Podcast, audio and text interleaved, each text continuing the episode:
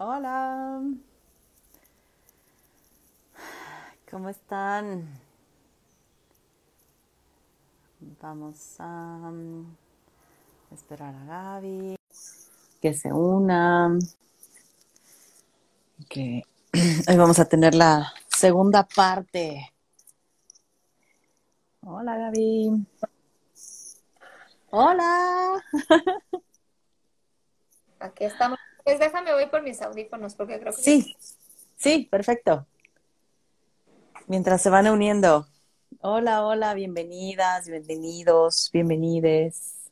Oye, Fer, me, aprovechando lo que, se, lo que escriben, en lo que se Ajá. me encantó el, el live de ayer Mm. porque estuvo muy conmovedor por ustedes, pero además a mí también me movió mucho personalmente porque me descubrí en la pasada Ajá. em, que yo me acabo de poner la vacuna este día y yo estaba con una fiebre terrible. Ay, Y-. Por supuesto que no soy una persona que se hubiera permitido cancelarte. Mm.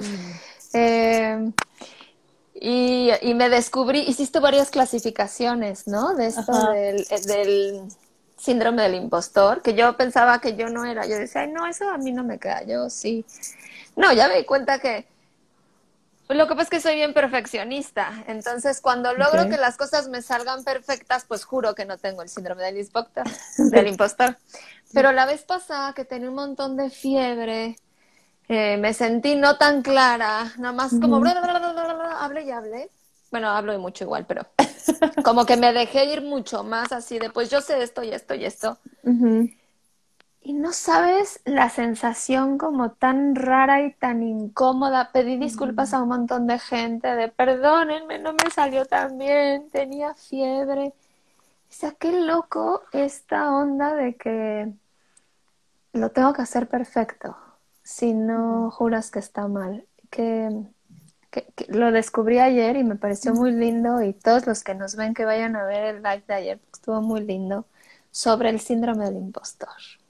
Ay, gracias, Gaby, por, por compartir eso y, o sea, gracias por haberte metido a, a dar la plática, ¿no? Porque no sabía que tenías fiebre. Yo me he dicho, Fer, me siento mal. Yo me he dicho, Gaby, ni te preocupes, lo movemos, ¿no? O sea, no hay, no hay bronca. Entonces, pues gracias por hacer el esfuerzo, ¿no? De, de estar. Y aunque tu sensación sea que no lo hiciste bien, por lo menos mi sensación y la de muchas personas que nos vieron ese día es que estuvo increíble. Entonces, aunque sé que no te puedo es quitar esa sensación, Sí, Ajá, no, yo sé que no puedo quitarte, pero sí quiero decirte que la mirada desde acá es bien distinta a como lo viviste. Ay, qué ¿No? loco, qué loco, Sí. qué interesante y qué lindo, la verdad, qué conmovedor, porque bueno, ahí tengo algo en que trabajar, ¿no? Sí. Pero bueno, no puedo evitar prometer que el día de hoy voy a tener mayor claridad. Igual vamos a hablar mucho, Gaby. Tú suéltate, no te preocupes. Igual vamos a hablar un montón, eh, igual ya vi que ya, este, que estás casi segura de que nos vamos a un tercero, vamos a ver, y Casi podemos segura. profundizar en, en lo que, en lo que queramos, con mucho Sí. gusto. Y bueno, quienes se están uniendo y no han visto el anterior, ¿no? Eh, hace un par de semanas Gaby y yo grabamos un live del que está hablando ahorita. Ella dice que no quedó tan bien, pero la verdad es que está súper bueno, entonces vayan a verlo, ¿no? Eh, el nombre es La historia de las parejas y entonces justo como Gaby nos compartió esta historia tan interesante de cómo ha sido, ¿no? A través de, desde las primeras eh, inscripciones que se encuentran, ¿no? Tabletas que tú nos hablabas, hasta la actualidad, bueno, nos aventamos un caminote, Gaby, ¿no?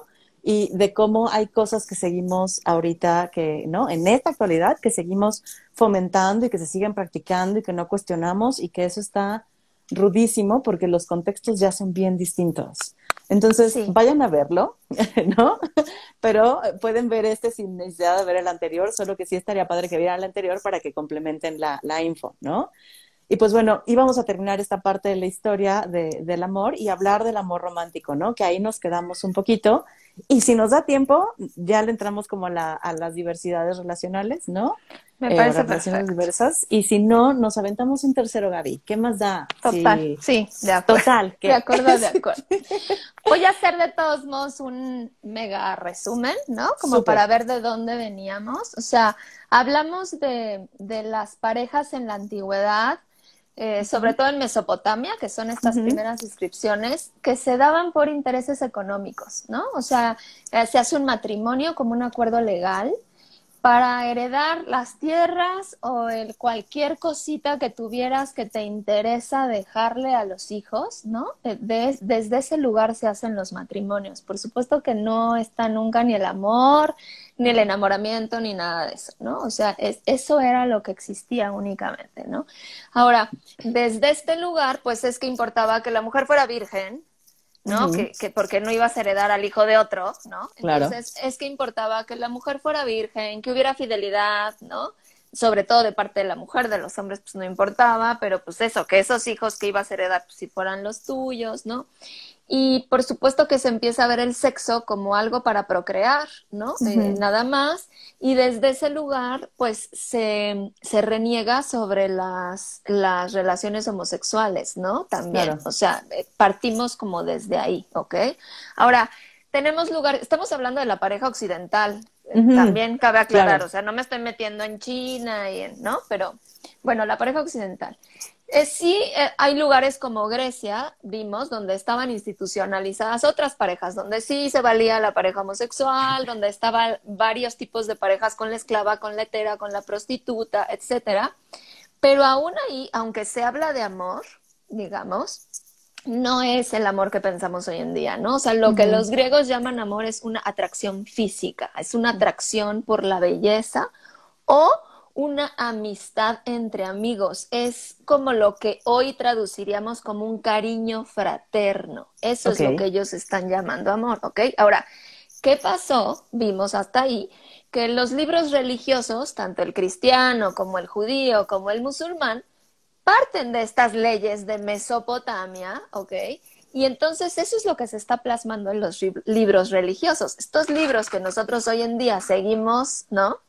Eh, como la Biblia, ¿no? Para, para, los católicos, pero está el Corán, ¿no? Y, y, en la Torah también, pues traen las leyes de esa época y de esa zona, ¿ok? Ahora, cuando Roma vence, conquista Grecia, pero después en Roma reina el cristianismo, pues lo que hacen es todo lo de los griegos y los cristianos, los romanos, perdón, pues es considerado como pagano, como orgías, eh, y entonces realmente lo que reina es lo cristiano, ¿no? En la Edad Media. Ahora, ¿por qué decimos eso de que se inventó el amor? Que cuando yo la primera vez que lo escuché me impactó. Yo dije, no, yo lo siento, ¿cómo que se inventó? ¿De qué me están hablando? No, me, digan, no me digan que no existe. Sí, no manches. y todos mis enamoramientos. ¿Por qué decimos que se inventó el amor, no? O sea, porque, ¿qué pasa? Hasta acá, como les digo, las uniones son o con un interés económico o existe lo que es lo que hoy pensaríamos como un cariño fraterno, ¿no? En realidad, como una fuerte amistad. E, eso es lo que había. Ahora, por ahí del siglo XI, en la Edad Media, surgen los trovadores que van cantando aventuras, ¿no? Eh, estos trovadores empiezan a hablar de, eh, existe un libro que se llama El fin del amor, por ejemplo, ¿no? Eh, y estos trovadores empiezan a decir eh, como de qué se trata justamente como este amor, pero también tiene que ver en su mayoría hacia sus compañeros, de hombres con hombres, ¿ok?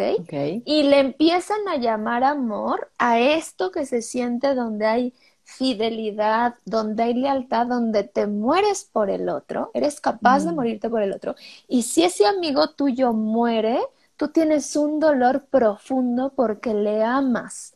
Están hablando sobre todo entre compañeros que van a la guerra, ¿no? Mm. Que, que son como súper leales sus, a las amistades. Y empiezan ellos a sacar que puede la mujer ser objeto de amor. ¿No? Puede, y entonces empiezan a tocar como que puede ser por ahí algo eh, como heterosexual donde la mujer sea objeto de amor, ¿ok? Ellos apenas empiezan. Em, y entonces uno, un trovador que llega a ser rey de Francia, ¿okay? que es Guillermo de Aquitania, conocido como Guillermo de Aquitania o Guillermo IX, que llega a ser este rey de, de Francia, él tiene una hija que se llama Leonor, que se encarga de difundir muchísimo todas las obras de su padre y de otros trovadores. Y de ahí es que sale, por ejemplo, un libro eh, titulado El Tratado del Amor, ¿ok? El Tratado del Amor es lo primero que podríamos decir que tenemos con el Román de la Rosa, que es más o menos de la misma época, se escribe más o menos en 1200, ¿no? Donde ya están diciendo que el amor surge de una enorme amistad y una atracción irresistible, ¿ok? Y entonces ya se dice que eso puede haber entre hombre y mujer, ya no solo entre amigos. Estamos hablando de 1200, ¿no? que, eso puede existir, pero le dan una, un, papel muy específico, porque como no está en el matrimonio, porque el matrimonio es eh, por un acuerdo económico de lo que te interesa heredar, esto existe a escondidas fuera del matrimonio, ¿ok? Ok. Entonces, el hombre tiene que ser cortés, tiene que ser galante y la mujer se tiene que dar a desear y le tiene que dar pruebitas, pero nada más. ¿Por qué? Porque esa mujer está casada. Mm, ¿Ok? Entonces es un asunto privado donde la mujer se la pasa haciéndosela difícil porque no, nunca va a pasar más que eso. Y ahí empieza a surgir que eso es el amor, completamente fuera del matrimonio, ¿no? Entonces empieza a decir, amor es eso que sientes cuando como hombre tratas de ser cortés y galante hacia una mujer y tu mujer te haces la difícil. Eso no existía antes, no existía ni en los griegos, no estaba en la percepción humana. Es un invento de los trovadores, ¿ok? okay. Se empieza a generar, se empieza a esparcir y la gente empieza a experimentar esto, ¿no? De pues me hago la difícil, siento emoción, siento aquí como unas hormigas en la panza, ¿no? De, estarme haciendo la difícil y de que ahí viene y de que mi marido no se dé cuenta. Y eh, los hombres también casados son galantes con otras mujeres. Y empieza a existir así. Nosotros vemos de pronto en películas, en cosas que los reyes tienen a sus amantes. Pero pasaba en la nobleza y también pasaba en la gente del pueblo, ¿no? O sea, todo esto se esparce y ahí empieza a ser como el amor un poco de ese estilo. Muchas veces, la mayoría de las veces, ni siquiera se conocían. O sea que no es el amor, insisto, que hoy pensamos todavía. Ajá. Era nomás porque tú sabías que esa mujer era virtuosa y te habían dicho que era bellísima, que entonces tú le escribías las cartas más galantes, ligándotela. Ella te contestaba haciéndosela difícil, pero igual y nunca se veían. Y eso, ¿no? Se empieza a decir como que es el amor. Entonces, todavía terminamos la Edad Media con dos cosas separadas.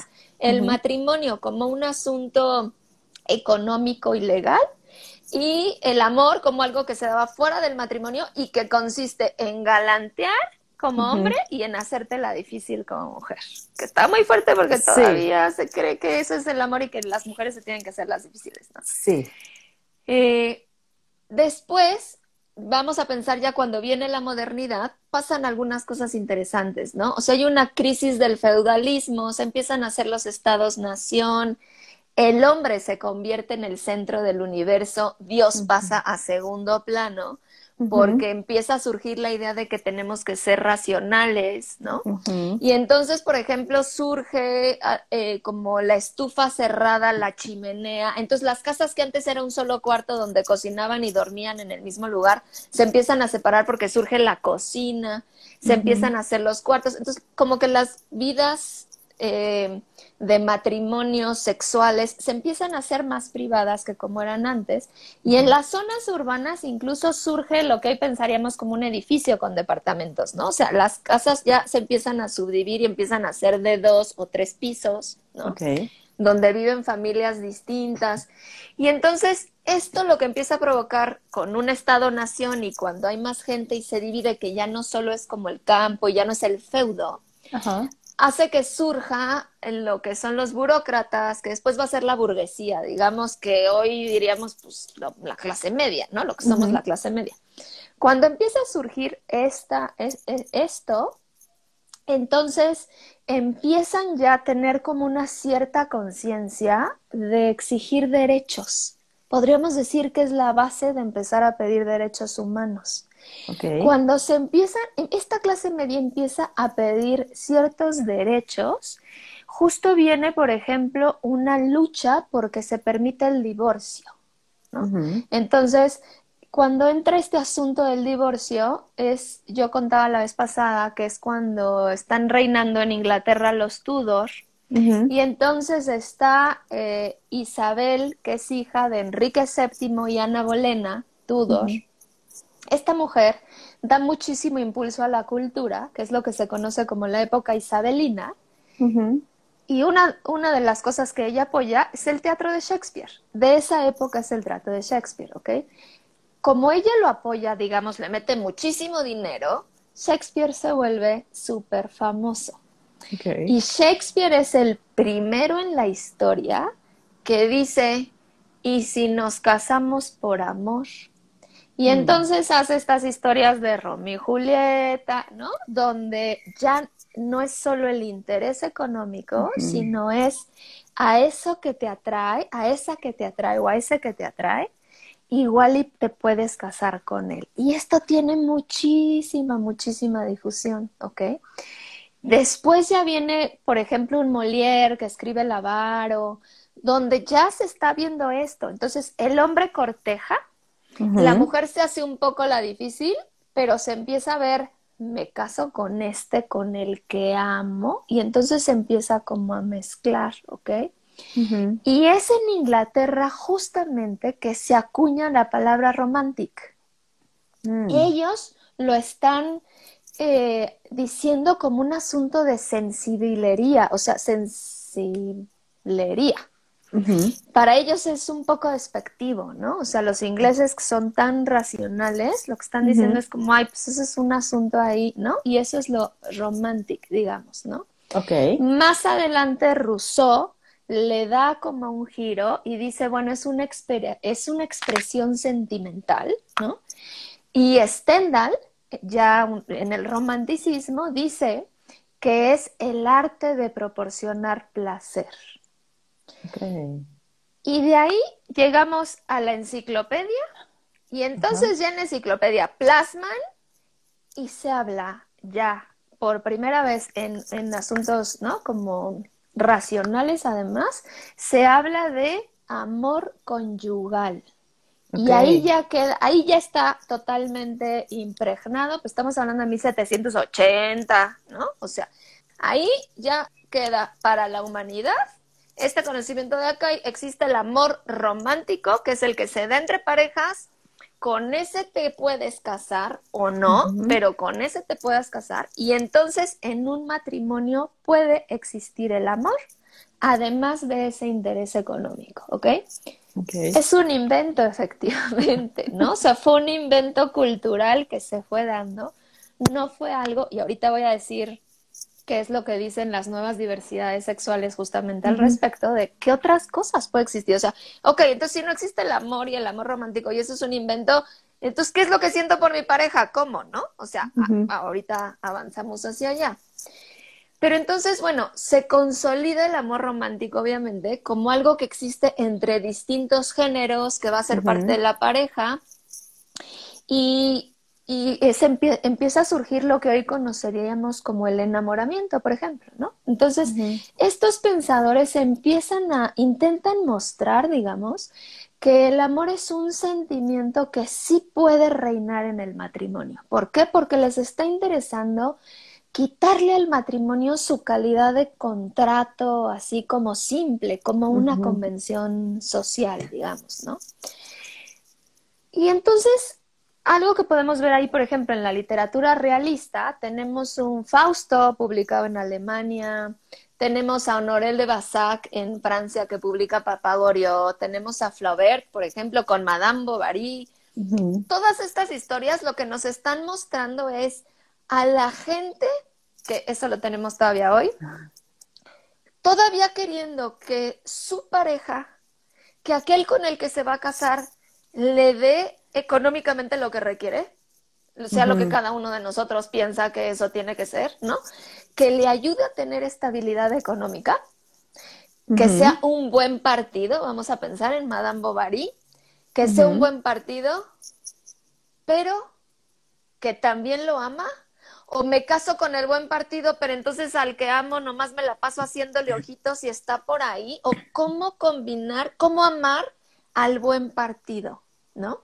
Entonces, mm. los realistas empiezan a decir, a ver, los románticos dicen que por el amor, pero la realidad es que nos interesa el buen partido.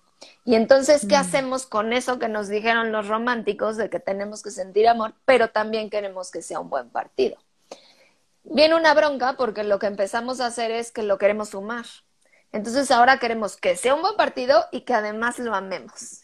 Entonces ya le pusimos dos cosas a la pobre pareja, ¿no? O sea, eh, ahora, cuando viene todo este asunto tristemente del amor romántico, vuelven a hacer con el sexo, que ya la iglesia había dicho el sexo es sucio, y hay que tener cuidado porque la mujer se deja ir y etcétera, ¿no? La iglesia ya nos lo venía diciendo. Los románticos terminan de darle como el golpe al sexo y entonces el sexo queda como el libertinaje. Mm. ¿Ok? toda esa libertad que había antes de entonces tener a los amantes en la Edad Media, que bueno, aquí está el matrimonio, pero tenemos a los amantes y ahí tenemos la libertad sexual, etcétera. Ahora queda como esos son los libertinos, porque tú incluso debes como tener sexo por amor. ¿Qué decimos ahora? Hacer el amor. El amor, claro. Entonces empiezan a decir, eso tiene que ser por amor. Entonces, además tenemos una tercera cosa que tiene que cumplir la pareja. O sea, tiene que ser un buen partido económicamente o como exitoso, como lo llamemos, ¿no? Eh, tiene que haber amor, porque si no hay amor, ¿cómo? Y además tiene que... ¡Ah! Gaby. Ya. Te perdimos tantito. Bueno, te perdí yo. Ah, ok. Ya volviste. ¿Ya? sí. Ok. tiene, tiene, tiene, que ser un buen partido, tiene que haber amor. Amor. Y además. Sexo con amor. O sea, no buen sexo así pasional, no, no, eso es para las prostitutas. No, sexo con amor, buen sexo con amor.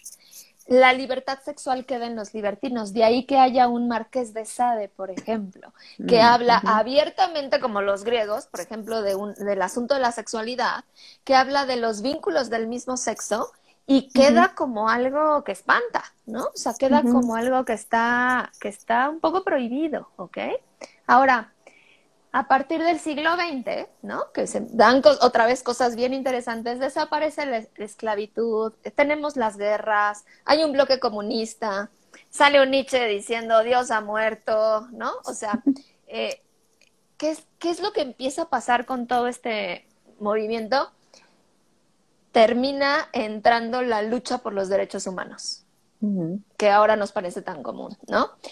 Y la lucha por los derechos humanos, lo primero que viene en la lucha por los derechos humanos es respecto a la pareja. Es decir, ok, si el matrimonio va a ser por amor, entonces necesitamos el derecho a divorciarnos. Porque si ya no hay amor, entonces yo me tengo que divorciar de esa persona. Entonces me tengo que separar, ya no, ya no es la herencia, ¿no? Ahora es amor, entonces tengo que tener derecho a divorciarme. La Unión Soviética es el primer país que en 1918 cambia su legislación y permite el divorcio, ¿no? Después, en 1938, plena Alemania nazi aprueba también una, una ley muy parecida. Y en México, en la Constitución de 1917, el matrimonio se vuelve un contrato civil que está legislado por las leyes. Entonces ahí se empieza a dar este asunto y es donde ya queda totalmente como natural que uno se casa por amor. Aunque le exigimos que sea un buen partido y bla, bla, bla, ¿no? Pero que ya queda como que uno se casa con amor porque el amor es natural. Ya se nos olvidó que lo inventaron los trovadores, que Shakespeare ahí lo metió. No, nos parece que es algo natural, algo que sentimos, ¿no? Entonces, pues ya después lo vemos, no sé, si pienso en Latinoamérica, el amor en los tiempos de cólera, arráncame la vida, este, ya está ahí, ¿no? O sea, el matrimonio tiene muchísimo que ver con el amor. Lo segundo que se busca en cuestión de derechos humanos en la pareja es la unión libre o el vivir juntos antes de casarse o sin casarse. Y es por ahí de 1960 que los países nórdicos primero, después Europa y hasta el final Latinoamérica empiezan a aceptar y a reconocer institucionalmente parejas de distinto género que viven juntas por amor. Ya no les interesa afirmar, no les interesa casarse, o sea, porque la herencia, eso ya no les importa, están juntas solo por amor y lo único que quieren es vivir juntos. Y entonces ya dicen, el matrimonio no hace falta, no hace falta firmar un papel, ¿no? Nosotros estamos porque queremos, nosotros estamos por amor. Entonces exigen el derecho a que exista la unión libre, digamos, ¿no? Que es algo que ya también se empieza, se legaliza. y, y, la tercera cosa que surge en el siglo XX a cuestión de derechos humanos es entonces la homosexualidad, que viene con lo mismo. Si es por amor, y ya no es por herencia y ya no es por procrear, entonces los vínculos homosexuales también tenemos derecho a estar juntos por amor, ¿no? Un hombre con un hombre, una mujer con una mujer, tenemos derecho a estar juntos por amor. En 1989 es Dinamarca el primer país que da eh, el derecho a casarse por lo civil, digamos, a, a, personas del mismo sexo. Después empiezan a aparecer leyes parecidas, ¿no? Noruega, Suecia, Cataluña, Finlandia, e, empieza a avanzar, ¿ok? En 1997 en Dinamarca los daneses pueden adoptar ya niños, ¿no? Parejas homosexuales pueden adoptar niños. Em, en 1999 en Holanda. Y bueno, en México, el Distrito Federal, o sea, la Ciudad de México, es, es la primera en permitir que haya un matrimonio que se está diciendo efectivamente que va a ser desde ese lugar, que es en, 2009, que entra en esta ciudad, eh, que ya se permite esto. Esta es una lucha de derechos humanos que es totalmente contemporánea, donde se está peleando si es por amor y la cosa va por ahí y ya no es un contrato económico, entonces sabemos muchos más que tenemos derecho y entonces también queremos el divorcio. ¿Ok? Ahora, todo esto se jala con una idea que dio Platón hace un montón de tiempo y que ahora nos pesa muchísimo también, que es muy linda por un lado, ¿no? Que está plasmada en el banquete donde dice que somos seres esféricos, éramos, los seres humanos éramos seres esféricos, eh, que teníamos dos sexos y había hombre con hombre, mujer con mujer y hombre y mujer es, como, como seres esféricos y que éramos como dos, digamos, éramos muy poderosos los seres humanos, los dioses sienten celos y entonces nos cortan por la mitad. Y desde entonces vivimos buscando esa mitad, la media naranja. Media naranja, claro. Vivimos buscando esa mitad. Ahora, a mí me parece muy bello en el sentido de que Platón dice, los que eran hombre con hombre, pues están buscando, es, es un hombre buscando un hombre, está abierta la, la, parte homosexual para los griegos, ¿no? Los que eran mujer con mujer, pues son, es una mujer buscando una mujer, y los que eran hombre y mujer, pues están buscando ese contrario. Pero entonces vivimos buscando esa otra mitad para completarnos.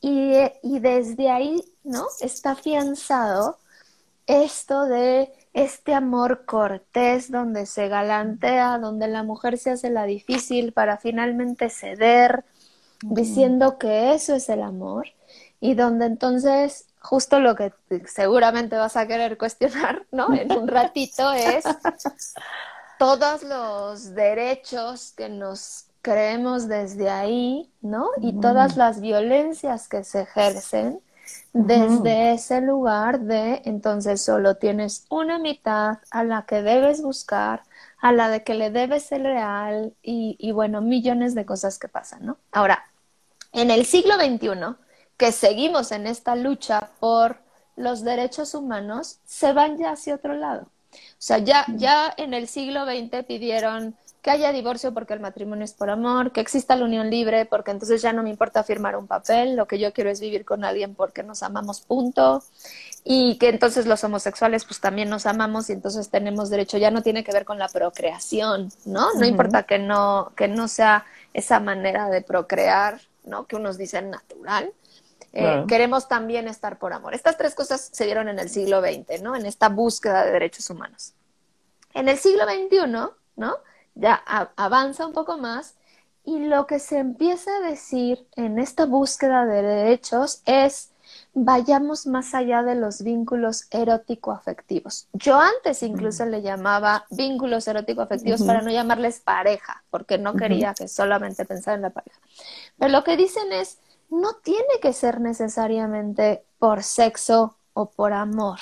Existen otras cosas y es cuando se empieza a desmantelar esto que nos creímos de que el amor era natural, ¿no? Entonces, ¿cuáles son los diversos esquemas que hasta ahorita tenemos, esquemas relacionales, ¿no? O sea, tenemos la monogamia, ¿no? Que es Gamos es unión, entonces, y mono es uno, es unirte con uno, ¿no? En la monogamia, donde está este asunto de Platón, de la media naranja, y eso es lo que deseas, ¿no? Tenemos la poligamia, ¿no? Que es gamos, unión, polimuchos, que es unirte con muchos, tenemos muchísima información de esto desde la Biblia, en Grecia, en Creta, en China, los musulmanes, en, el Corán está permitido solo que puedan mantener a sus mujeres y satisfacerlas sexualmente, ¿no? Pero está permitido. Entonces, bueno, otro es la poligamia, otro es el poliamor, ¿no? Que dice que haya amor, ¿no? O sea, como muchos amores, pero sigue reforzando el gamos, digamos, sigue reforzando la unión. Ahora, eh, suele pasar que una es la pareja y luego hay otras relaciones que pueden o solo ser amorosas o solo ser sexuales, ¿no? Y hay como una jerarquía. Eh, pero en general lo que se está buscando es honestidad, fidelidad, y, y de estos hay varios tipos, ¿no? O sea, está una que le llaman monopoly, ¿no? Que es una amorosa y luego tienes otras pero que no amas, ¿no? Donde no te involucras emocionalmente. Está la relación B, ¿no? Donde A se relaciona con B y A se relaciona con C, pero B y C no se relacionan, ¿no? Eso se llama la relación B. Luego está la trieja abierta, donde estos tres se relacionan entre sí, ¿no? Y es como todos con todos.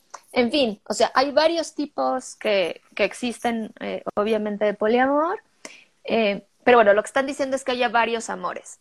Después están las relaciones abiertas, donde lo que se dice es, para que no haya infidelidad, ¿no? Porque esto de todos modos va a pasar, para que no haya infidelidad, se vuelve abierto el hecho de que vas a estar con otras personas sexualmente, no es poliamor, ¿no? O sea, no va a haber amor, va a haber solamente, a mí es a quien amas pero tenemos una relación abierta, entonces entre nosotros nos amamos, pero podemos tener sexo con otros. Y eso es abierto y entonces no me está siendo infiel, ¿no? Ya nos pusimos de acuerdo y lo decidimos. Luego surgen cosas que ya a lo mejor mucha gente no conoce y que a veces nos empiezan a costar más trabajo porque tenemos que ir entendiéndolas bien. Una es, por ejemplo, el contraamor. Que justamente, ¿no? O sea, no solo está cuestionando el amor romántico, el contraamor, sino está cuestionando el amor en general, ¿no? O sea, eh, las jerarquías que se dan eh, al que amas, cómo se fiscalizan muchas acciones y afectos desde el amor, ¿no? Los celos, eh, la pertenencia, la, la, posesión del otro desde el amor, ¿no?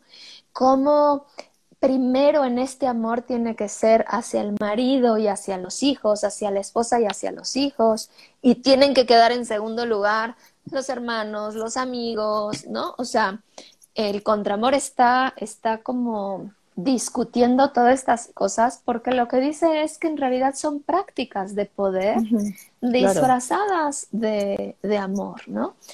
Que por supuesto que sí, sí pensamos en qué época se habló del amor y o sea, ¿no? O sea, en la época de Shakespeare, pues sí, o sea, el asunto era machista, patriarcal, entonces desde ese lugar se afianzó eso que decimos que es el amor romántico, ¿no? Claro. Entonces, El contramor, que aquí es, el asunto es, bueno, pero si no es amor para mi pareja, entonces, ¿qué carambas es esto que yo siento? El contramor dice que lo que debemos tener es un acercamiento afectivo voluntario. Mm. Es un afecto. Le están quitando eh, la palabra de amor, que muchas personas pueden decir, bueno, a mí me da igual, yo lo voy a seguir llamando amor. Es que tiene muchas connotaciones llamarlo amor. Claro. Entonces, lo que ellos están diciendo es, llamémoslo afecto, ¿no? Voluntario. O sea, no es porque estoy contigo te tengo que amar y entonces te tengo que cumplir y entonces te tengo que bla, bla, bla, sino es que sea voluntario y lo que busca es más como un cariño humano, un cariño humano y universal. Eso es lo que está peleando, por ejemplo, el contramor, ¿no? Tenemos después la anarquía relacional. La anarquía relacional, eh, o sea, una anarquía lo que hace es romper modelos eh, hegemónicos, ¿no? Y busca horizontalizar. ¿no? Eso, eso busca una anarquía. Entonces, la anarquía relacional, que fue acuñada por una activista sueca, eh, lo que dice es que horizontalicemos nuestras relaciones, ¿no? Y le quita la jerarquía al sexo, porque hay algo bien interesante que dice la anarquía relacional, que es, ¿cuál es la diferencia entre tu novio y tu mejor amigo? El sexo. Tu mejor amigo al que me adoras, que con tu novio coges, ¿no? o sea, que con tu marido tienes sexo. Ajá. Pero entonces es más importante él. Y tú tienes derecho a cancelarle un plan a tu amigo porque va a llegar tu esposo y entonces a tu amigo ya no lo ves. Tu amigo tiene que estar bien con eso, tiene que saber que él está un lugar abajo del esposo, ¿no? Por ejemplo, o una amiga de la esposa. Y lo que dice la anarquía relacional es solamente es lo que tiene. Entonces, vamos a quitar la jerarquía al sexo. Mm. Y eso significa que esposo, amigos, hermanos, primos, amigas, tienen exactamente la misma jerarquía. Ninguno es más importante que el otro. Todos reciben tus afectos, todos tienen la misma importancia para tu tiempo, para tus preferencias, para tu intimidad, para lo que les compartes. Eso es lo que busca la, anarquía relacional, ¿no? Y lo que dice es que cada relación es un vínculo particular, ¿no? Y ellos lo que están diciendo, ¿no? Eh, lo que están diciendo ellas es eh, pues que exista la ternura radical. Existe, de hecho, que es bellísimo el manifiesto de la ternura radical. Es bellísimo. Eh, por favor, vayan y leanlo. vayan y leanlo. De Dani, de Emilia y Daniel Chávez. Es bellísimo. Eso es lo que ellos están proponiendo. Así como el contramor dice, pues lo que tiene que ver es una afectividad. La anarquía relacional lo que dice es, es una ternura radical. No es amor, es ternura radical. Y eso es lo que tenemos que dar a todas nuestras relaciones, no solo a nuestra pareja, sino a todas nuestras relaciones, también a tu amigo, a tu amiga, a tu hermana, a tu mamá, ¿no? Eh, esto que decíamos la vez pasada, ¿no? No de, ay, pues es que si mi esposo quiere, pues entonces yo no voy porque mi esposo dijo, no, es todos están en la misma jerarquía. Eso busca la anarquía relacional. Eh, nos faltan dos nada más. La gamia, que está en contra del gamos, está en contra de la unión. La gamia lo que dice es que de el manifiesto de que el manifiesto de la ternura radical. Ternura radical. Ah, ya lo escribiste, gracias, Fer. Sí. Eh, la gamia lo que dice es que dejemos de tener parejas. ¿Por qué? Porque lo que están diciendo es eh, hay que emancipar a las mujeres, sobre todo esto se da por, feministas, hay que emancipar a las mujeres de contratos esclavizados como la monogamia, ¿no? Entonces lo que dicen es, hay que destruir la hegemonía amorosa y hay que liberar a las mujeres obligaciones desde el amor, ¿no? De todo lo que le tienen que dar a su pareja por demostrarle que la aman, ¿no? Y entonces lo que dicen es, no tendría que haber ni obligación, necesidad eh, afectiva más allá del momento presente. o sea, la está rechazando cualquier esquema relacional. O sea, ya no solo es hablar de relaciones, es está rechazando cualquiera, está rechazando el amor también, está hablando de otro tipo, de, una responsabilidad presente y, y, está proponiendo además que se decida desde la razón. El contramor propone lo mismo. Voy a dar un ejemplo muy simple. Mi ex, que ya está casado, me busca y yo siento bonito y le contesto. Porque además pienso que mi ex me está buscando porque seguramente siente bonito, ¿no? Estoy pensando, más bien no estoy pensando, estoy actuando desde el amor. El contramor y la gamia, lo que la decisión y tus actos deben ser racionales. Más bien yo debo razonar, ¿por qué me busca este güey? ¿Qué quiero hacer si yo le respondo hacia dónde va a ir esto? De manera muy racional. ¿Me va a hacer bien o me va a hacer mal? ¿Voy a generar bien o voy a generar mal? Y desde lo racional, sin que sentí bonito, etcétera, voy a decidir si le contesto o no le contesto a esa persona. ¿no? Están apelando a que volvamos a la razón y soltemos esto desde esto del amor. Ahora, encima de estos esquemas de los que tenemos ahora es la soltería radical, ¿no?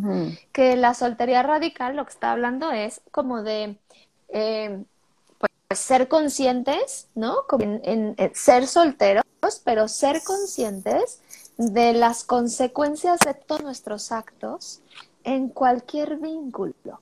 Y es cuando se empieza a hablar de la responsabilidad afectiva, ¿no? Entonces, ¿cuáles son las consecuencias de que yo esté contigo y esté con alguien? ¿Cuáles son las consecuencias de que yo te mienta y te lo esconda o de que yo te lo diga honestamente? Pero responsabilizarme de las consecuencias de todos estos actos.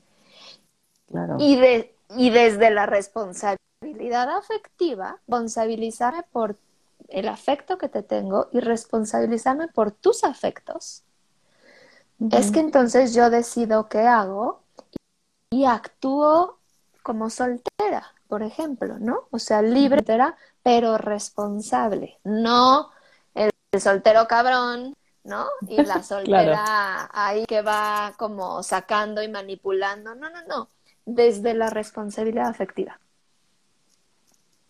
todas estas, ¿no? O sea, es, todos estos esquemas son en los que se está luchando por buscar eh, estos derechos humanos. Y aquí me quedo. o sea, hasta acá es donde, donde va esta historia como de, de la pareja y del amor donde ahora estamos diciendo, pues ya que se caiga, que se caiga ese invento del, del amor. Y es que está cañón, Gaby, porque, o sea, ya llegamos ahorita hasta como las diversidades, ¿no? Relacionales, pero me quedo pensando, ¿cuánto sabemos de esto? O sea, si no nos dedicamos a investigar sobre el amor, si no nos dedicamos a ser eh, terapeutas, ¿no? O psicólogos informados o informadas, eh, no nos enteramos de esto. O sea, hay un buen de juicio, y creo que lo hablábamos la, la vez pasada, hay un buen de juicio a formas diversas de relacionarnos porque seguimos todavía con el amor al centro, ¿no? O sea, y ese amor romántico que nos sigue permeando, ¿no? Y entonces, decía, está cañón, y creo que está bien padre que tengamos este espacio para hablarlo, ¿no? Y que las personas que nos estén viendo sepan que existen todas estas diversidades y que el amor que saben y conocen hasta hoy es un invento, ¿no? Y que así como ha sido un invento, podemos reinventarnos para amar o hacer contramor o ir hacia la gamia o volvernos solteros radicales, ¿no? está cañón contra lo que tenemos que luchar, ¿no? Porque cuando hablábamos de amor romántico, pensaba en tantos mitos que lo envuelven, ¿no? Como la pareja al centro, los roles de la mujer y del hombre, aquello que se tiene que cumplir, el amor es para siempre, es uno solo, tu pareja es tu todo. ¿No? Y, sabes qué? Que, que para mí lo fuerte de todo esto, que creo que yo desde ahí me clavé, ¿no? Y, y lo debes ver tú también, son todas las discriminaciones que ejercemos desde ahí, Fer. Porque entonces, ¿a cuánta gente se discrimina porque, ay, pobrecita, no has encontrado al tuyo? y ya encuentre una pareja, güey. O sea, porque pobrecita de ti que no tienes pareja. Lo que decíamos también, tú decías la vez pasada, todo construido a raíz de la pareja. Entonces, si no tienes pareja para ti, ahí hay una discriminación. Si ya, qué mal por ti y se te juzga, se habla detrás de ti y ahí hay otra discriminación. ¿no? Si no eres la novia oficial, si no eres la esposa y no te casaste y no firmaste, pues eres menos porque no estás casada o porque no estás casado y ahí ejercemos un montón de discriminación. Todo diciéndonos que porque el amor, porque todos tenemos que encontrar el amor, porque todos tenemos que encontrar una media naranja. Y me parece como muy importante que veamos, oigan, esto se inventó, ¿no? O sea, esto no existió, o sea, los primeros dos mil años, o sea, llevamos muy poquito, ¿no? E, e, no existió, o sea, antes de Cristo y ya los años los estoy contando a partir de Cristo, pero entonces, dos mil años esto no existía, esto se inventó. Podemos entonces modificarlo en aras de dejarnos de discriminar. Y entonces, si alguien quiere tener varios, si alguien quiere ser soltero, eterno soltero, no decir, pues claro, si no se quiere comprometer, porque entonces, porque ahí ya van todos los juicios donde hacemos sentir o nos hacemos sentir mal todo el tiempo, como personas, como amigos, como familias. Claro. ¿No? O sea, ¿cuántas personas a los miembros de su familia los hacen sentir mal? ¿Cuántos amigos a sus amigos los hacen sentir mal? Y por supuesto, como terapeutas, si no analizamos esto y entonces le imponemos nuestra moral a los pacientes, ¿no?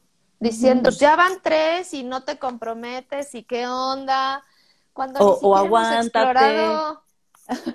¿No? O aguántate. Hay que luchar, ¿no? Claro. Una relación tiene sus, ¿no? O sea, hay, hay que echarle ganitas y hay que aguantar chingaderas, ¿no? y está cañón. Y ahorita que decías eso, hace poco tenía una plática con alguien que está soltera, ¿no? Y, y que todo mundo está, o sea, como todo su círculo está en pareja. Y entonces todo el mundo es como, tú espérate, ya va a llegar alguien para ti, ¿no? O sea, no, no, no te pongas triste, seguro hay alguien esperando por ti.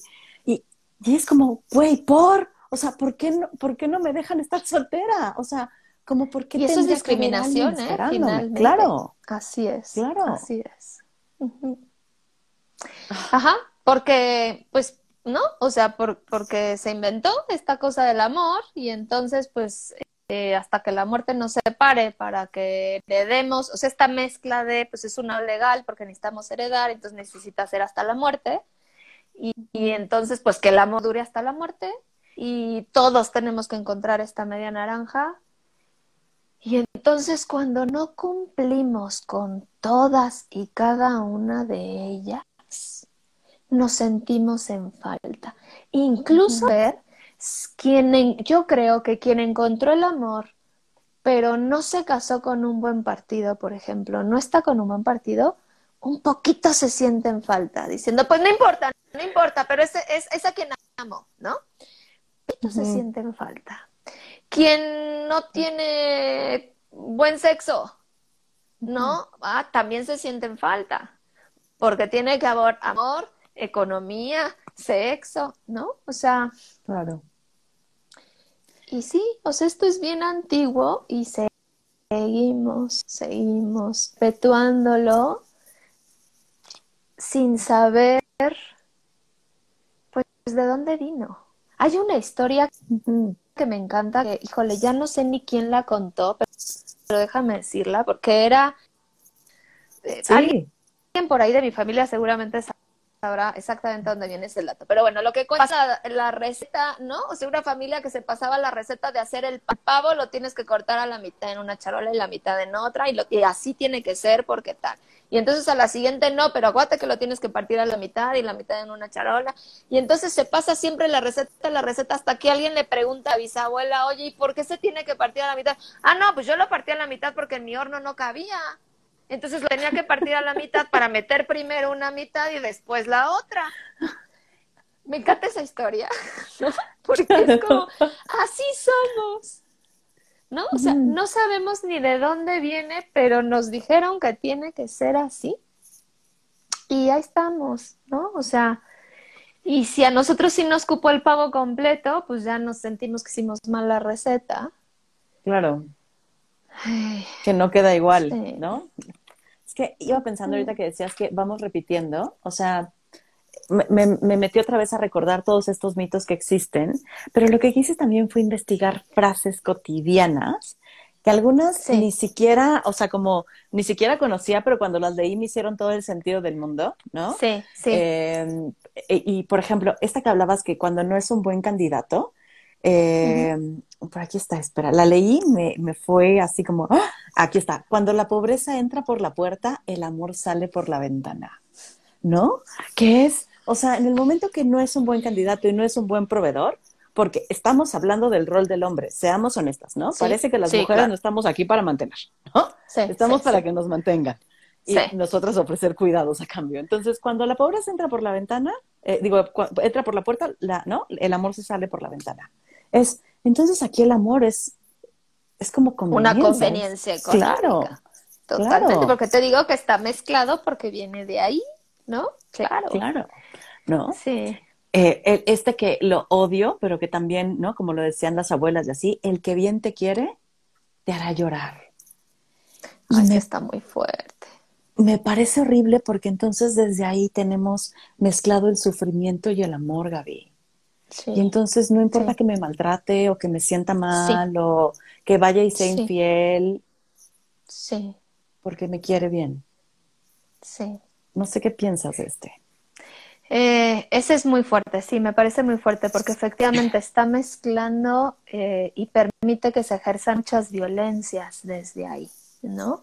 Es muy difícil, hay muchas mujeres que dicen, ¿no? Que cuando ves que, que las están violentando, dicen, no, pero yo, yo sé, yo lo permito, eh, no me están haciendo tonta, sé perfecto dónde estoy no, pero a, quien quieres a mí, se podrá ir con esas otras, pero yo sé que a quien quieres a mí. O mientras esté aquí, pues que haga lo que quiera, pero está aquí. Mientras siga aportando, por ejemplo, a la casa, pues entonces lo demás no importa. Eh, tratando de justificar que entonces si hay amor, todo lo demás puede no existir, porque en algún momento nos dijeron que era el amor lo que teníamos que buscar. Y cuando vemos estas cosas como responsabilidad afectiva, afecto, o sea, eh, esta ternura radical, pensamos, oye, maltratarte, hacerte llorar, engañarte, eh, violentarte, en, en, pocas palabras, violentarte, eso no es ternura radical, eso no es responsable, no te está cuidando, no está cuidando tus afectos. ¿Cómo así? Como dicen los colombianos, ¿cómo así? Entonces, ¿cómo, ¿cómo es que eso es amor? O sea, ¿en qué momento dijimos que eso es amor? ¿Qué torcido tenemos? Pues no, amor es que está aquí y no se va. ¿no? Claro. Aunque amor es que soy la catedral, ¿no? Ay, sí, eso también es muy fuerte. Eh, sí, Sí, efectivamente. Y acá hay otra que dice, rencillas entre amantes, eh, mayor amor que antes. O sea, nos vamos a pelear, nos vamos a matar, nos vamos a jalonear y luego nos vamos a reconciliar. Y entonces de nuevo normalizando la violencia en el amor. porque tiene que ser pasional, Gaby.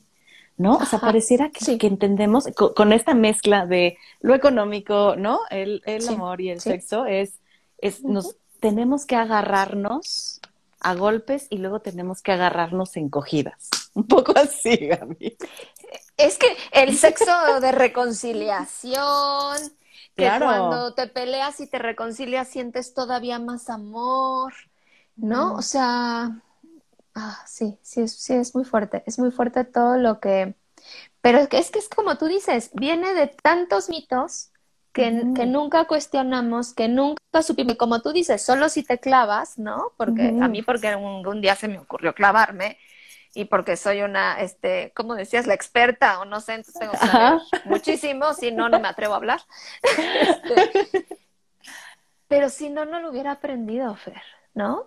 Y es muy fuerte cuando hoy me doy cuenta cuántas veces pensé que estaba en una relación amorosa y y no, y en realidad hay mucho maltrato. Y también maltrato desde mi parte, porque también, ojo, o sea, estamos aquí como si los hombres fueran de lo peor, ¿no? y también las mujeres tenemos todas estas maneras de, de violentar, de manipular, de, de, violentarnos entre mujeres, ¿no? O sea, de ser bien...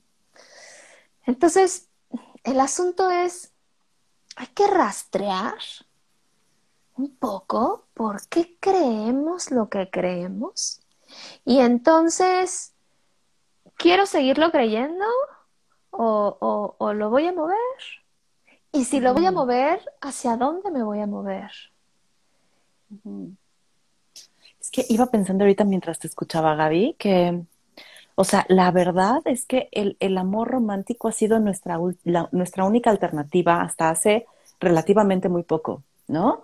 O sea, la alternativa antes era el, matrimonio sin amor y, ha ido cambiando. Y esa era la alternativa. Es más, para las, para las mujeres era necesario casarse en una época porque ni heredábamos, ni teníamos propiedades, ni, o sea, tenía que haber un hombre que nos mantuviera a fuerza, ¿no? No valíamos nada, ni teníamos nada. Eh, entonces, claro que solo nos sentimos completas de, históricamente a partir de tener a una pareja, ¿no? Ahora ya no es así, pero sigue, pareciera que sigue siendo nuestra única opción, ¿no? Y está bien lindo que lo empecemos a cuestionar porque se abren este abanico de posibilidades para decir, bien, ya no me, o sea, la monogamia ya no me hace sentido. A lo mejor no quiero agamia porque ya es too much para mí y eso ya es demasiado radical y no, no puedo, pero podría tener una relación abierta, ¿no? Y ya por lo menos ya me moví, o sea, ya no tengo esta concepción de la monogamia como con este amor romántico y solo nos pertenecemos tú y yo y de aquí juntos hasta el final de nuestras vidas y hay otros. O por lo menos ver una, una monogamia, yo pienso en mucha gente que dice, no, no, no, yo todavía, ¿no? O sea, yo no puedo con los celos, ¿no? Yo todavía. Pero jugando un poco a la, a la, a la anarquía relacional, ¿no? O sea, diciendo, ok, monogamia, pero mi amiga es igual de importante, mi hermana es igual de importante, mi mamá es igual de importante, no está primero mi pareja, por ejemplo, jugando un poco a eso y tomando en cuenta que más que amor es este afecto, esta ternura y tomando en cuenta la responsabilidad afectiva. Claro. Entonces yo pienso, si entran esas cosas en la monogamia, ya, ya vamos de gane. Claro. y si entra en nuestro panorama que existen todas estas, y entonces respetamos que cada quien, respetamos al soltero, respetamos al... Ya vamos de gane. Perdón, Fer. No, y es que pensaba como eh, el amor como una decisión que se construye, Gaby, ¿no? Porque cuando leía a Coral Herrera decía, es que las mujeres nos enseñan a caer en el amor, ¿no? Es hasta fall in love, ¿no? Sí. Caemos sin meter las manos ni, ni nada. Y entonces, esto de llevarlo a la razón, de decir, a ver, momento, vamos a cuestionarnos, vamos a construir, vamos a hacer pausas, porque me puedes gustar un chingo, ¿eh?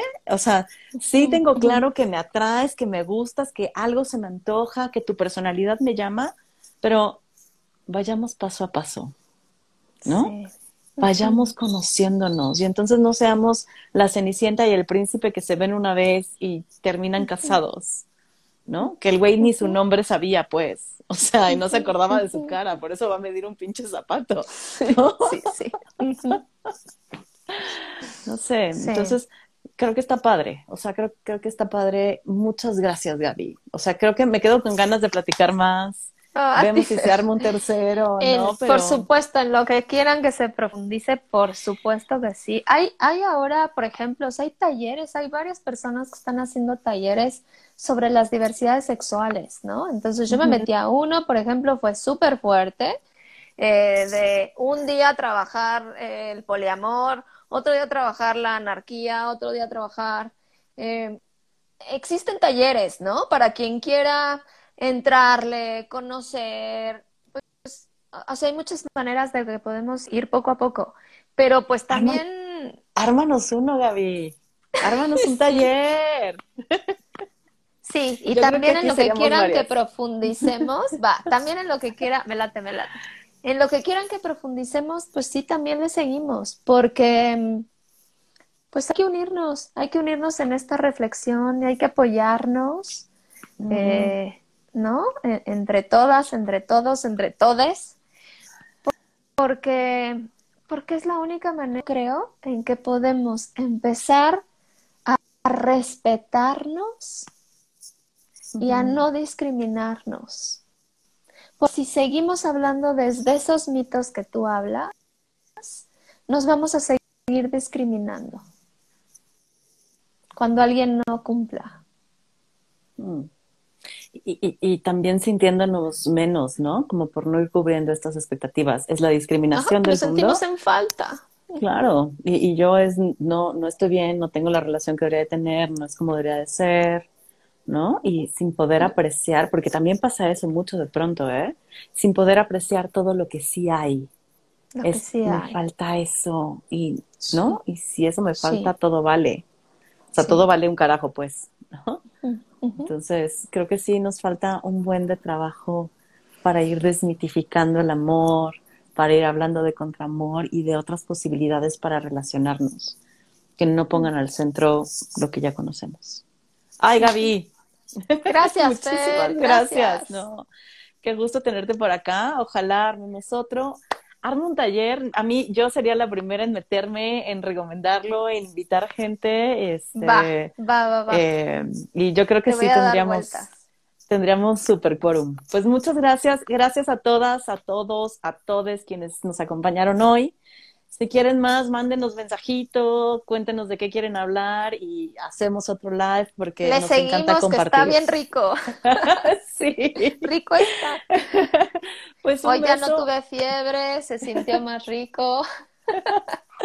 Muchísimas gracias, Gaby. oye, mil gracias, por el super esfuerzo de haber estado la vez pasada. No, hombre. Gracias, gracias, gracias a ti. Estuvo rico. Nos vemos.